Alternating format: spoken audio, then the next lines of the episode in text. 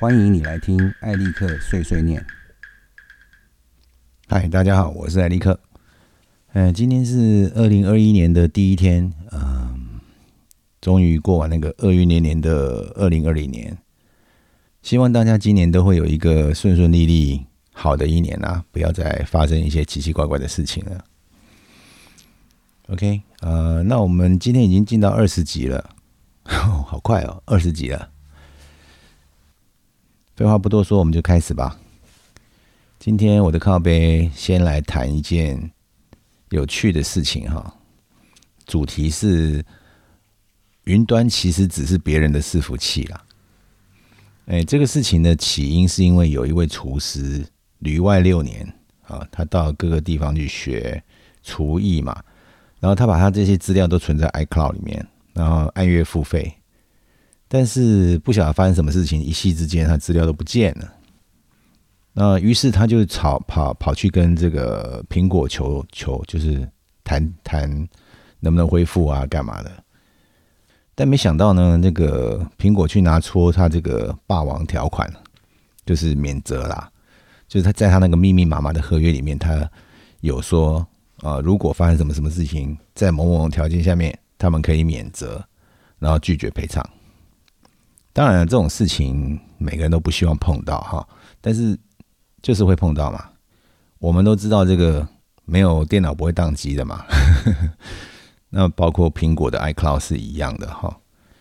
嗯，在这里我觉得其实，如果你真的要存储存资料的话，我比较建议不要用 iCloud。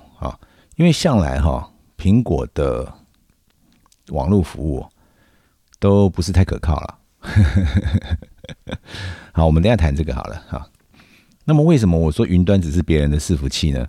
呃，事实上，你储存的这些东西，它也需要一个呃储存的一个机制。那基本上它就是一个伺服器，只是你的账号下面画了多少空间给你，可以让你储存而已哈。不管你在雅虎，你在 Google 还是你在任何一个服务商的手下面，他们其实就是画了一块空呃硬碟的空间给你了。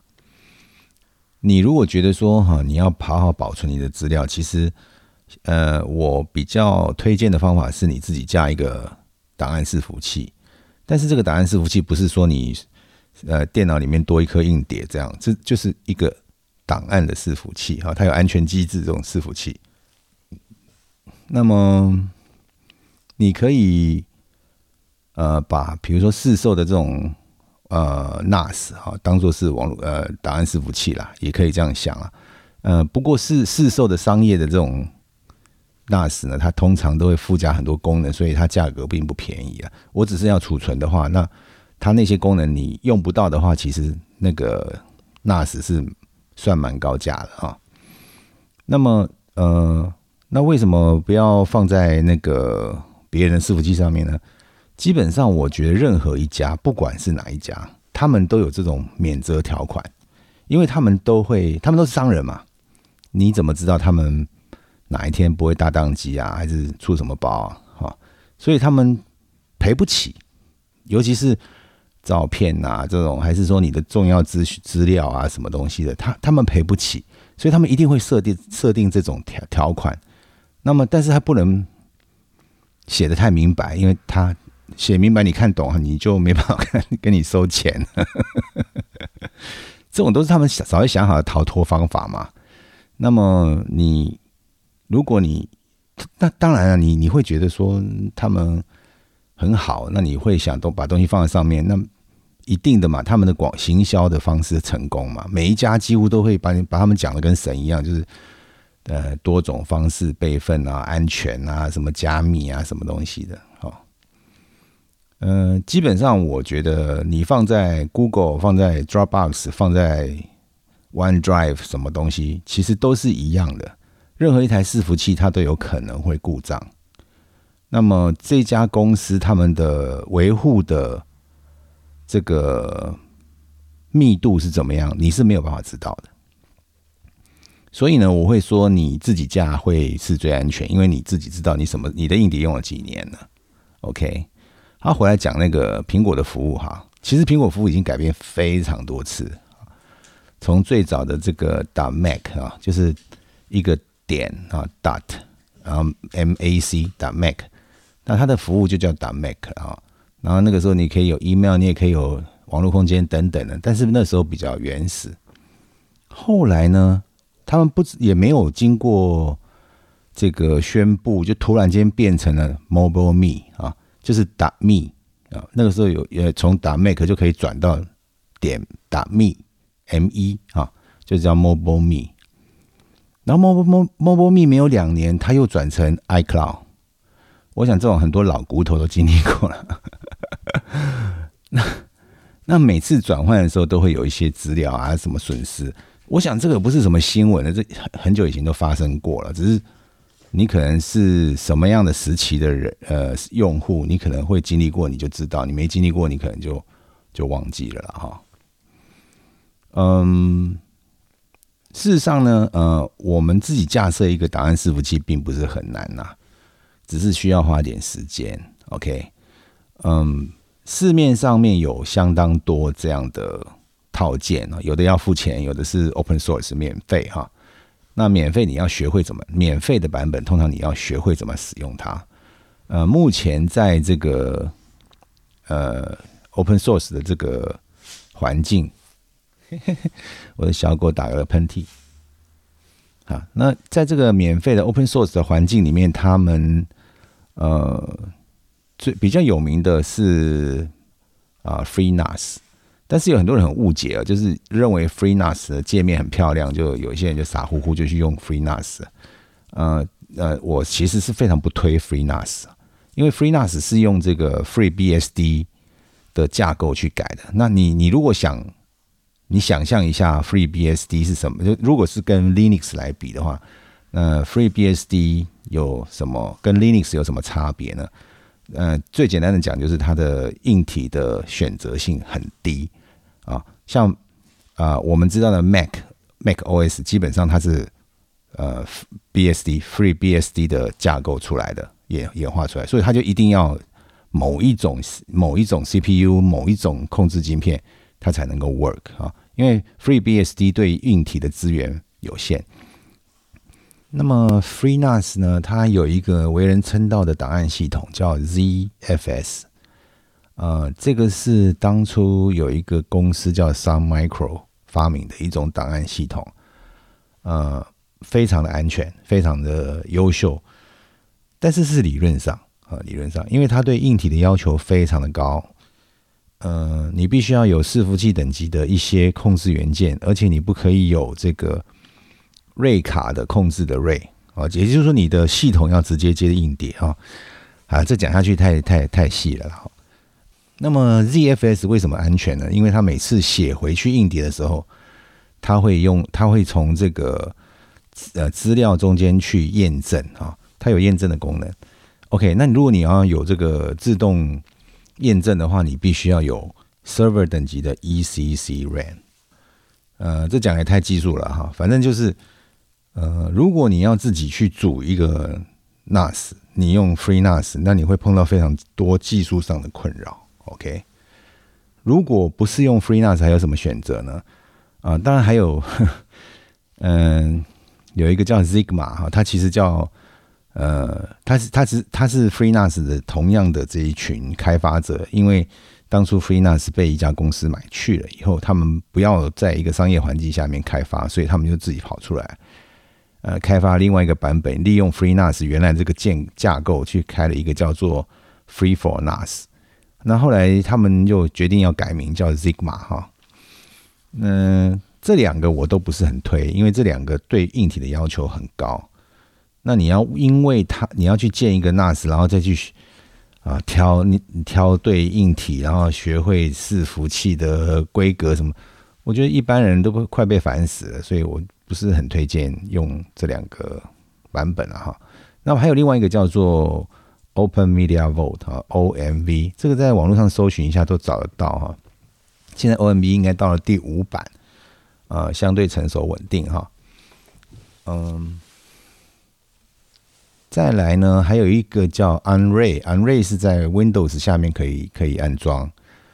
呃，但是还是要付钱，他要付钱啊，他要买他的这个 Unray 的软体。但是 Unray 它是有一个很特别的，像它的名字嘛，它是 U N 哈 Un 就是英文里面就是不是的意思啊，Unray 就是不是瑞的瑞。呃，但是它它有它独特的设计哈，所以你如果是呃 Windows user，你是可以考虑 Unray。哦，OK，所以像这些免费的套件，事实上你可以用你的旧的电脑，然后加上这个硬碟的界面卡，你其其实就可以自己做一个档案伺服器。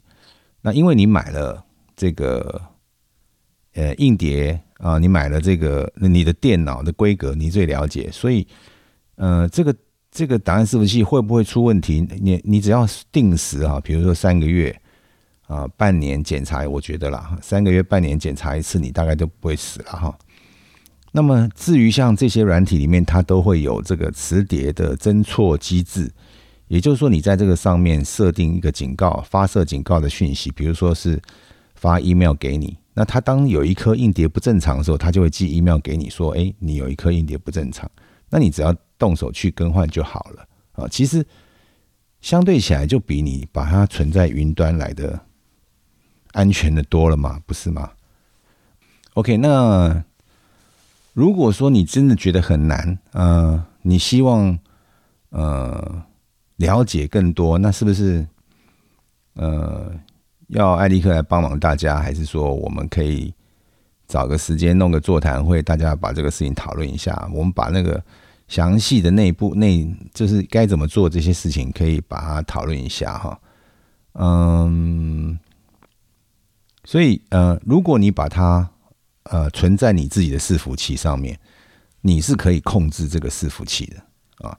那假设你存在别人的伺服器上面，呃，别人要是跟你说不能回来，你就是没得救。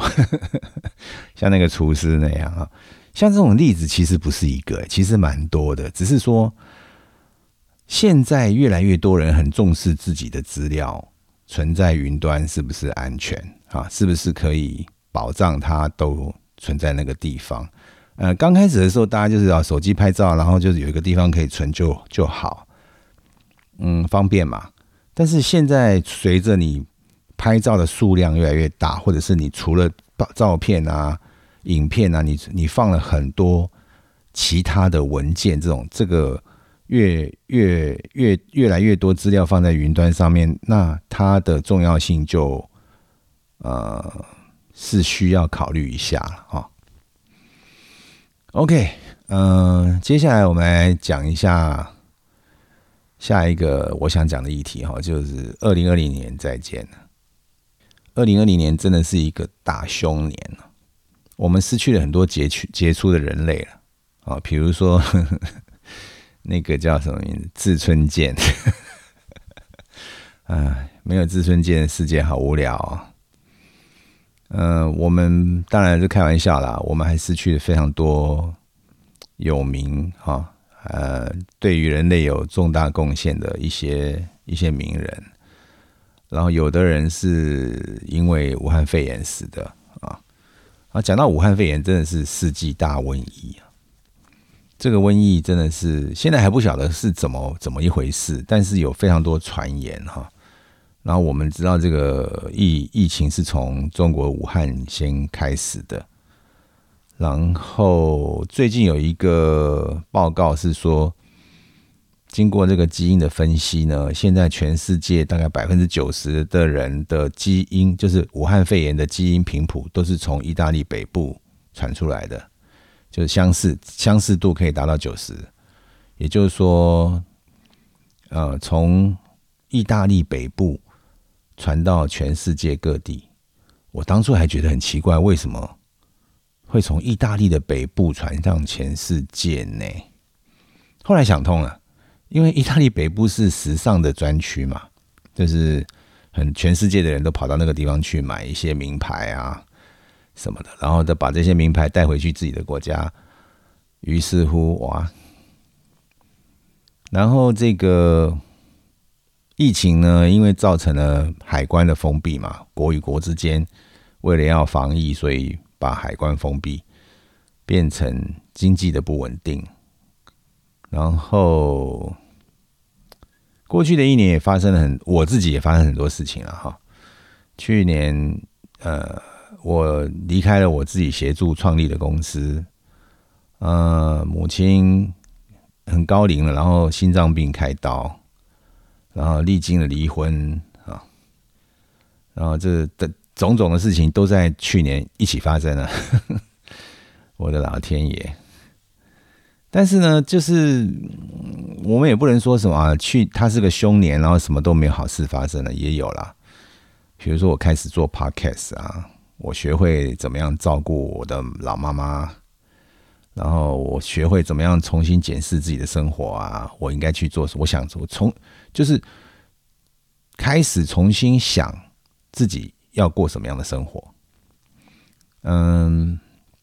不过啦，虽然我们希望二零二一年一到哈，马上马上就可以脱离这些凶恶的这这些事情，过去的二零二零年发生这些凶恶的事情啊，但是我理智上面来判断哈，理智上去想一想，呃，就算要变好，它也不会是一个，它也不会是一个马上变好，对不对？它会是一个慢慢的建成，呃，所以我不，我觉得不管啦，不管是凶年是好年。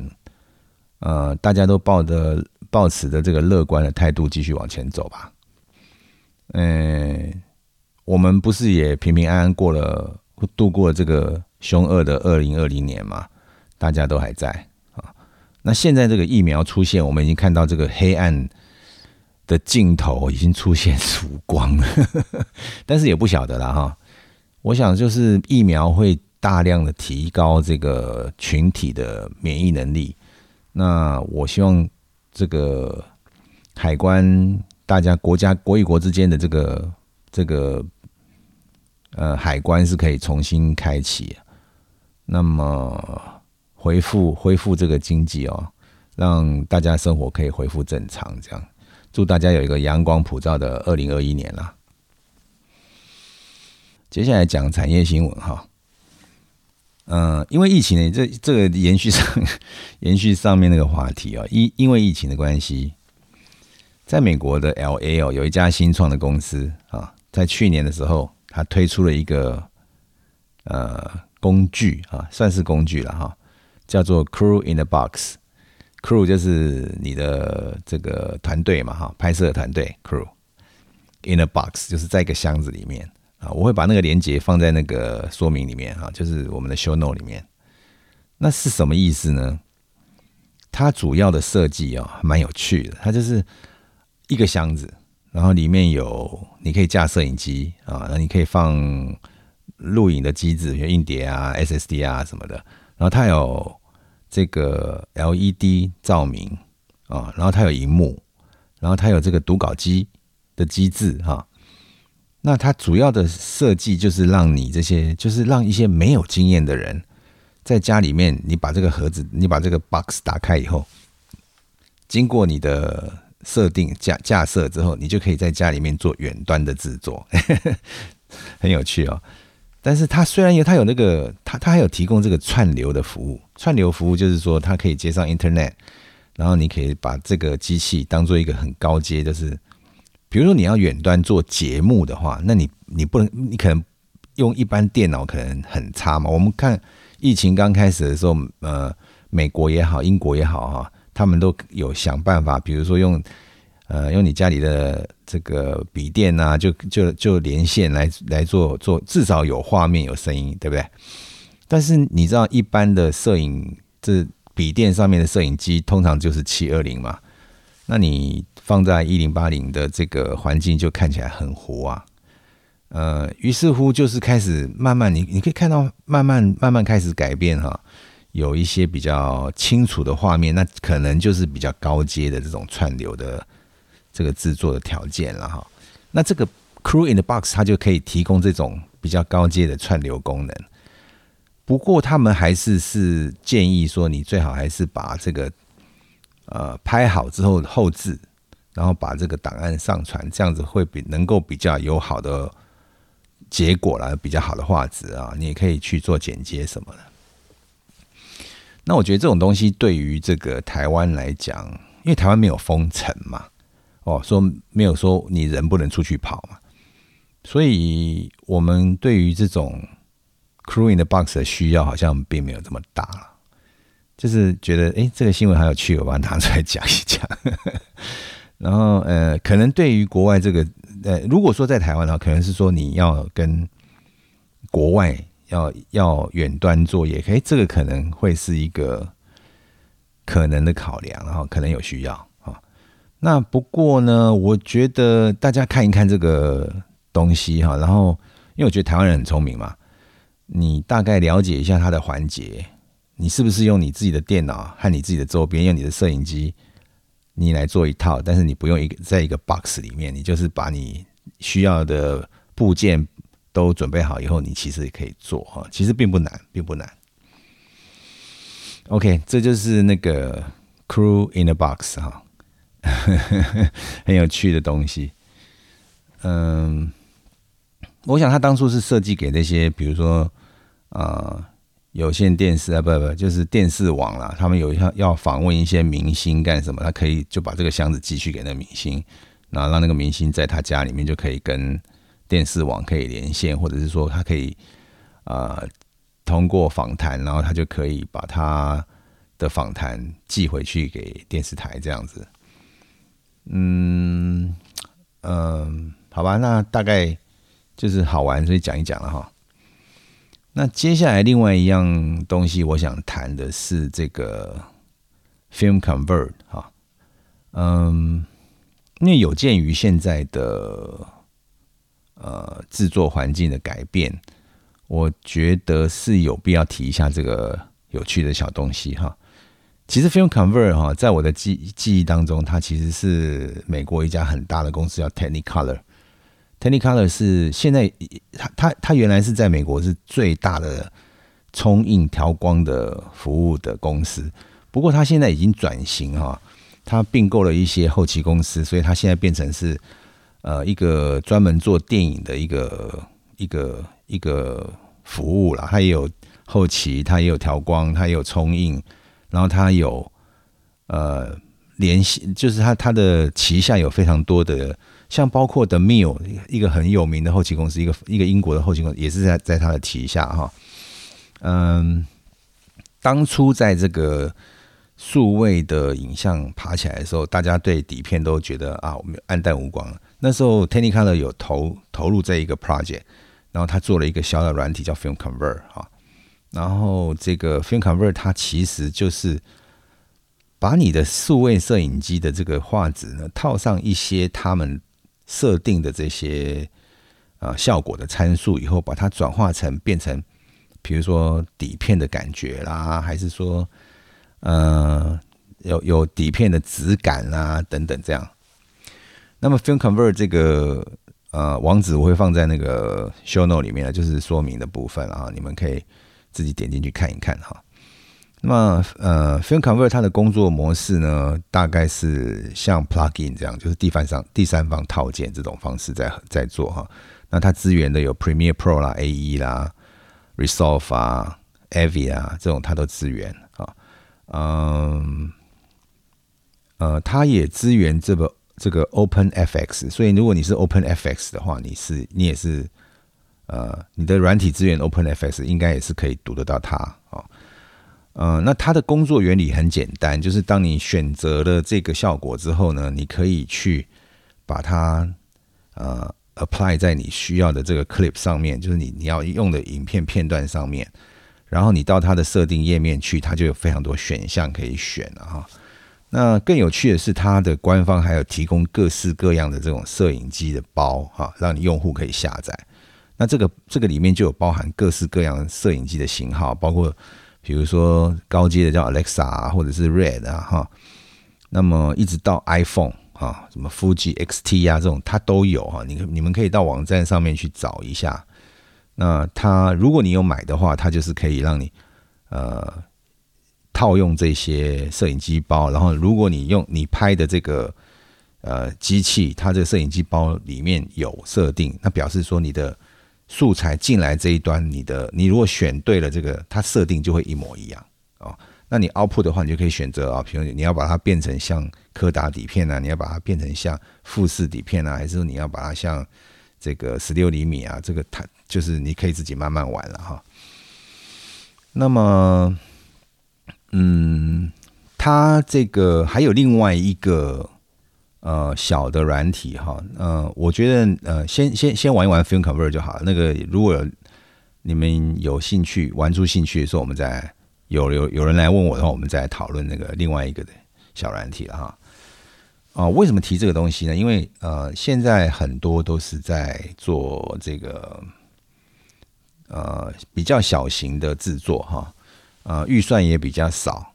那如果你的制作规模小到你没有预算去做效果调光这样子的时候，那我觉得这个软体是一个。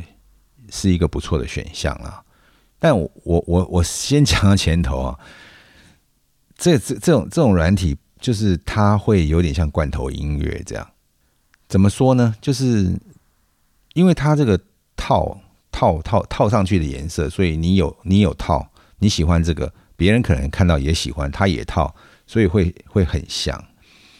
那么，所以你如果可以的话，还是。去，如果你需要你的片影片是独独特的啊，有独特的呃色痛的话，我觉得还是要经过调光这个工作啦。啊，不过如果说是真的没有预算，你可以利用这样小小的一个工具软体呢，就去去增加你的这个 production value 了，就可以把你的质感啊价值往上提一点哈，就不是所有拍起来都大家都一样的光号这样。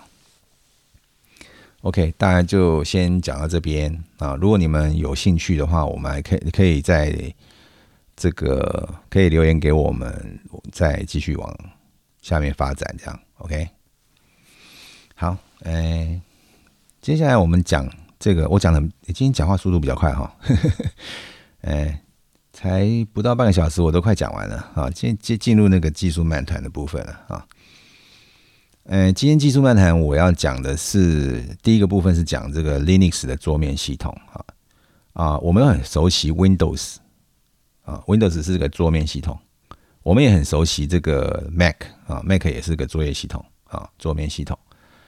呃，但是呢，其实电脑啊，它最主要的一个核心，就是它怎么样运作，其实叫做 Kernel，就是核心哈。比如说，Linux 有 Linux 的 kernel 啊，那 Windows 的 kernel 叫 NT，呃，MacOS 的这个 kernel 叫 Darwin，D A R W I N，Darwin，它是 BSD 下面的一个分支。那比如说 Android 的 kernel，对不对啊？Android 核心，呃，所谓的核心哈，就是负责电脑的硬体跟系统，它能够整合。所以你的你的你的作业系统知道这个你的 CPU 是什么？你有多少 RAM？你有没有 PCIe 卡？你有没有什么东西？你有没有 USB 什么东西的哈？Kernel 负责去管理这些东西哈。那么桌面系统是什么意思呢？就是你使用的这个图形界面叫做桌面系统。那如果说你有这个 Kernel，你可不可以放一个伺服器在上面？当然可以啊啊，那你可以把它变成手机也可以啊。那你要把它变成一个桌面系统去做工作，可以啊。那所以基本上哈，就是呃呃，Windows 也好，MacOS 也好，它就是设计不同不同私有公司去设计给你使用，卖给你的一个图形界面系统。OK，好，那我为什么要讲这个 Linux 的桌面系统呢？因为在这个十年内啊。Linux 的桌面系统进步非常的神速，然后它现在好用的程度也不会比 Windows 还是 Mac 差到哪里去了哈。说实在的，真的有的有的有的这个 Linux Linux 的桌面做的比 Mac 还漂亮，你不相信你可以去搜寻一下哈，看我讲有没有错。OK，那么接下来要讲说有哪一些选择哈。呃，通常在 Linux 的环境里面，它会用 distro 这个字哈，distro 就是 distribution 的这个缩写啊，distribution 就是你的版本哈。呃，因为这个 Linux 上面有很多开发的开发的系统哈，我们举个例子来讲，比如说像最早商业化的 Linux 系统叫做 Red Hat 嘛，可是 Red Hat 它大部分都是做这个伺服器伺服器系统，那它的桌面呢，其实叫做 Fedora，那 Fedora 我是觉得嗯也不错啦，可是。普通好用，没有说很漂亮，也没有很厉害这样。嗯，但是如果你是伺服器端的，是使用 Red Hat 系统，你可以用 Fedora 的话，你就有很多的 package，就是你有很多软体的这个是可以相容啊，很方便啊。那另外一个呢，就是我比较推荐就是 Debian Base 啊，Debian 是最早一个版本的 Linux。啊，变成桌面系统那么，呃，有很多的 Linux 的桌面系统都是，呃，基于 Debian 去开发。比如说，大家应该听过 Ubuntu 嘛？啊，Ubuntu 就是基于 Debian 去开发的。好，那还有啊，呃，比如说这个有这个 Linux Mint 啊，Linux Mint 呢是基于 Ubuntu 去开发的。那基本上它也是一个 Debian 系统的这个 Linux 版本哈。那我为什么会说哦？还有一个呃，国外有一个电脑公司叫 Seventy Six 七十六电脑公司，它专门做呃这个 Linux 的笔电啊，Linux 的桌机哈。它的这个他们自己有设计一套桌面系统，叫做 POPOS。啊，Pop OS，呃，这个也蛮受推崇的啊，就是它里面有很多都是帮你预先安装好的一些软体，像什么你要上网啊，有 Firefox 啊，你有，然后你要收 email，它有 Thunderbird 啊，它都先帮你装好了。OK，那像这个呃，Ubuntu 啊，Ubuntu 非常庞大，Ubuntu 比较庞大，有点像 Windows。那 Linux Mint 呢，它比较精简。PopOS 也是蛮精简的，所以你算就算旧一点的电脑，比如说你是这个二零一二年、一三年的笔电，你你装这个大概没什么问题。它对这个系统的要求并不是很高，呃，上面也有很多呃软体是免费的，你可以使用。比如说像如果你要写要用 Microsoft Word 这种东西啊，Microsoft Office 这种东西，你可能在呃，Mac 上面你会选择什么 Pages 啊、Numbers 啊、哈呃，Tino，可是，在 Linux 下面它有一个 LibreOffice 啊，它也是有这个这个文件的，有 Excel 啊，有这个就是要怎么讲，就像 Excel 这样的软体，还它也有像 PowerPoint 这样的软体，呃，还有比如说像图形，就你要做 Photoshop，它有 GIMP 啊，比如说你要画画的话，它有一个软体叫 Krita。然后你要用类似像 Illustrator 的功能，它有叫 Inkscape 啊，都其实都有啊，这些软体都有。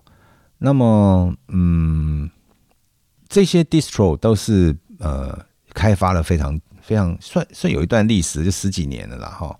有些比较短，有些比较长了哈。啊，不过最近有一一个异军突起的这个新的 Linux 叫 Arch 哈，A R C H。Archbase 的这个我是不太推荐啊，但是先介绍一下，比如说像 Manjaro，Manjaro 这个也是基于 Arch 去开发的。那我为什么不推荐呢？因为他们的这个更新哈叫做滚动式更新，滚动式更新就是说它有新的东西，它就会自动更新。那自动更新有什么不好呢？就是你如果本来跑的很稳定的软体。它自动更新之后，那万一不稳定的话，你也 还要花功夫把它退回去啊！你你还要知道它它自动更新的是什么东西，所以我觉得像这种东西还蛮烦的啦。但是什么人什么样的人需就是需要像 Arch 这样？我觉得城市城市设计师开发他们需要新的 code，他们可能有这个自动更新会很方便但是如果我们是要用一个桌面系统的话，它那稳定。应该是最重要的事情了哈。OK，好，我们现在把那个 distro 版本都已经呃大概介绍一下哈。那接下来要讲的就是桌面，它有非常多系统，那一定很怀疑啊，对不对？哎，刚刚不是讲了那个？我跟你说，Linux 最厉害的地方就是它是一个完全自由的一个环境，也就是说，你核心或是你 Linux 的版本要装什么样的系统，它让你决定啊。然后你要用什么样的桌面系统，它也让你决定，是不是很烦？其实这就是自由的地方了哈。那我推荐几个这个桌面的系统啊，你们可以去，我我会把它放在 ShowNo 里面，你们自己去看一下哈，看哪个比较漂亮。比如说这个 GNOME 啊，GNOME 就是呃最乌邦兔预设的了，现在好像一乌邦兔的话，现在换成他自己的叫什么忘记了哈，反正 GNOME 是在 Linux 里面非常常见的一个桌面系统。它看起来非常像 Windows，然后还有像什么 Mate 啊，M A T E 啊，Mate，然后像这个 Cinnamon，呃，像这个哦，最精简最小的，如果你的电脑很旧，你希望它这个桌面系统很小，有一个叫 X F C E 哈，它非常小，它它 logo 是一只小老鼠。然后那个要你要很华丽的话呢，有一种叫呃，KDE Plus 嘛，啊啊，它非常华丽，长得很像 Mac 啊。然后这个还有很多啦，那你们如果你有兴趣的话，可以去查一下这个呃 Linux 的 X Window System，你就可以看到非常多的选择。但是最主要的大概是我不会跳脱我刚刚讲那几种了哈。接下来呢，就是呃，如果呢你要换成你要用这个 Linux 的桌面系统呢，你要调查一下。你自己想要用什么样的软体，在这个 Linux 里面可不可以使用哈？因为我们知道有很多商用软体，它是只有在 Windows 跟 Mac 这个两个作业系统上面运行，那它并没有做 Linux 版本。但是如果你在 Linux 的软体库里面有找到的话呢，那基本上就是没有什么问题哈。软体库就解释一下好了，软体库就是呃。在 Linux 下面哈，他们有一个东西叫 repository，就是它有一个资源库哈。那资源库这个资源库像什么呢？就有点像，比如说，如果以苹苹果的作业系统来讲的话，它就好像是那个 App Store 这样子啊，它是软体的商店，不能讲，它也不能讲商店，因为 Linux 上面非常多东西都是免费的，所以没什么商店可言。好，然后这个 Linux 上面呢，就是有分成两种软体哈。啊，因为 Linux 的 Debian 系统，尤其是 Debian 系统，它非常重视所谓的 Free Software。Free Software 不是只有说它免费，是说这个软体是自由的，它不会受任何人控制。啊，那你也可以把这个软体载回去以后，你自己把它修改什么。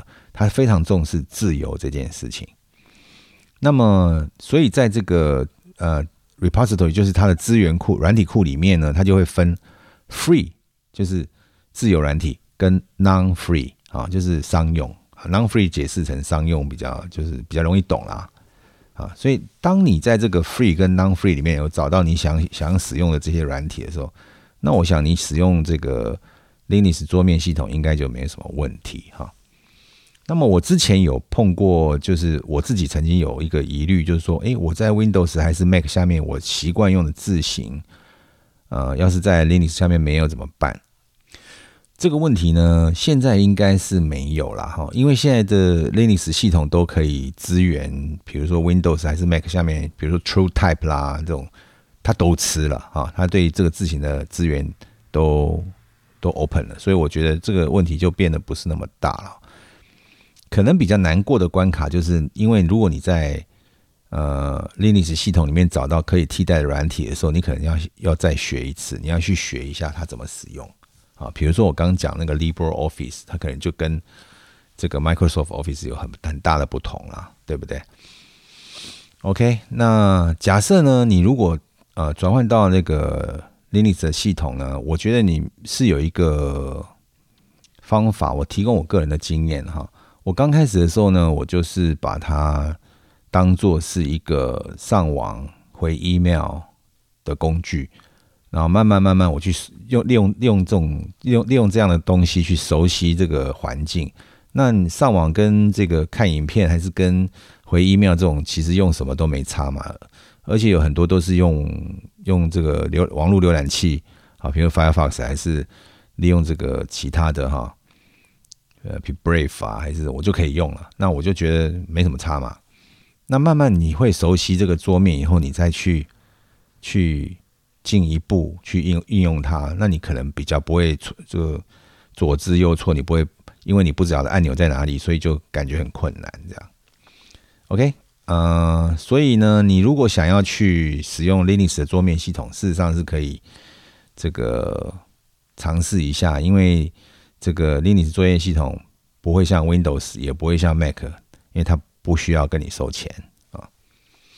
好，嗯，接下来讲的这个技术漫谈是 Gamma 是什么？啊，听起来很专业哈。其实它。这个字听起来很专业啦，事实上很简单了，它它没有什么大学问啦。所谓伽马哈，就是灰阶啦，啊，讲穿了就是灰阶啦。任何摄影机呢都非常非常重视伽马啊，怎么说呢？啊，你最亮的这个点是白嘛，最暗的是黑嘛，中间这些灰阶它其实就叫伽马。那每一个摄影机厂，他们都会呃。用自己的方式去诠释这个灰阶，有些呢就是比较多一点渐层，让你有多点层次；那有些呢就是非黑即白啊。为什么呢？那为什么要非黑即白？因为看起来很 sharp，反差很大啊。这个如果你灰阶比较多的话，你就会有包含比较多种颜色嘛，所以你的颜色就就会比较粉一点。那有些摄影机它喜欢让这个色彩的。这个增艳嘛，哈，就是让色色的这个浓度变强，所以你在高反差的状况下，颜色会看起来比较强烈。呃，但是这个见仁见智，有的人有的人喜欢强烈，有些人喜欢自然嘛。那所以我们在看呃伽马这件事情的时候呢，呃，其实我们并没有一个呃标准答案，就是说我觉得怎么样的伽马是好的。好，那既然它是从黑到白这个中间这个过程，那所以它的这个呃这个灰阶的层次就变得很重要，对不对？专业制作的人呢，都会希望拥有最多的灰阶，为什么呢？因为你在后期调光的时候，你还可以决定调性，你说你可以决定黑要多黑，白要多白，对不对？啊，在这里讲一下，比如说我们在有一些专业的摄影机上面有一种叫 log color。Low color 其实就是把这个最亮跟最暗的这个波形压缩。那这个波形压缩之后呢，你可以把它拉拉上去或或拉下来，所以你可以定义黑或定义白，那就决定了 gamma curve。gamma 是怎么曲线是怎么样啊？你可以拉这个曲线，像这个底片的特性，它是 S curve，所以你可以去决定哈。但是呢，这个有什么坏处？就是你要花时间去做嘛，对不对？那像是呃比较需要创意哈，比如广告啦、MV 啦、短片啊、电影啊这种，有很多的制作、很多创意创作在里面呢，它就比较需要更多的决定权。呃，假设是电视制作或者是我们一般家庭的话呢，我们比较需要一个快速可以套用的一个漂亮的灰阶。这也就是我刚刚讲说有一些摄影机的。这个伽马它决定比较非黑即白，它需要增艳，然后看起来很好看，马上哈，嗯，这个这这个好处就是你拍完以后马上就可以用了。但是这种事情没有什么对错或者是好坏了，端看每一个人的需求，你需求你需要怎么样的样，你需要怎么样的需求，你就决定用用哪一种哈。那么比较便宜的机器，比较便宜的摄影机呢，它比较不会让你有这么多的。呃，调整的空间就是伽马的调整的空间。那越高阶的机器呢，就越越越接近商业制作、越专业的机器呢，那它就会给你更多的伽马上面的控制，也就是说，让你有更多的这个呃灰阶的层次的这种决定权。所以听起来是不是很简单呢？啊，我们其实呃，大部分人在使用相机的时候，大概很少人去会去注意。伽马是什么东西？所以我觉得，哎，好像有必要讲一讲。这你下次在看到呃摄影机特性的时候，比如说你拿手机拍的时候会这样，哎，或者或者我经过手机的 App，我的画出我出来画画面的这个画质的呈现就会跟我用啊相机原本的这个拍照的 App 会有一些不同啊，那就是表示这个软体它能够给你多一点的控制。呃，手机上面的本身的摄影机的软体，它就是给你少一点的线自动化嘛，就当然少一点嘛。那相机也是一样的哈，那数位数位的电影摄影机也是一样的，就是你它会因为你的这个低阶就便宜嘛，它就不会做这么多功能在里面嘛。高阶的摄影机，它就会把这些功能好或者需要的这些零件啊，还是平宽啊，统统给你。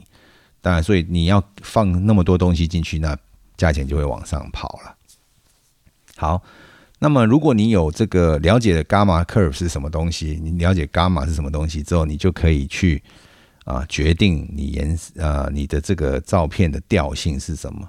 你可以看起来是粉粉的啊、雾雾的啊，或者是你可以看起来是呃黑非黑即白、亮亮的啊。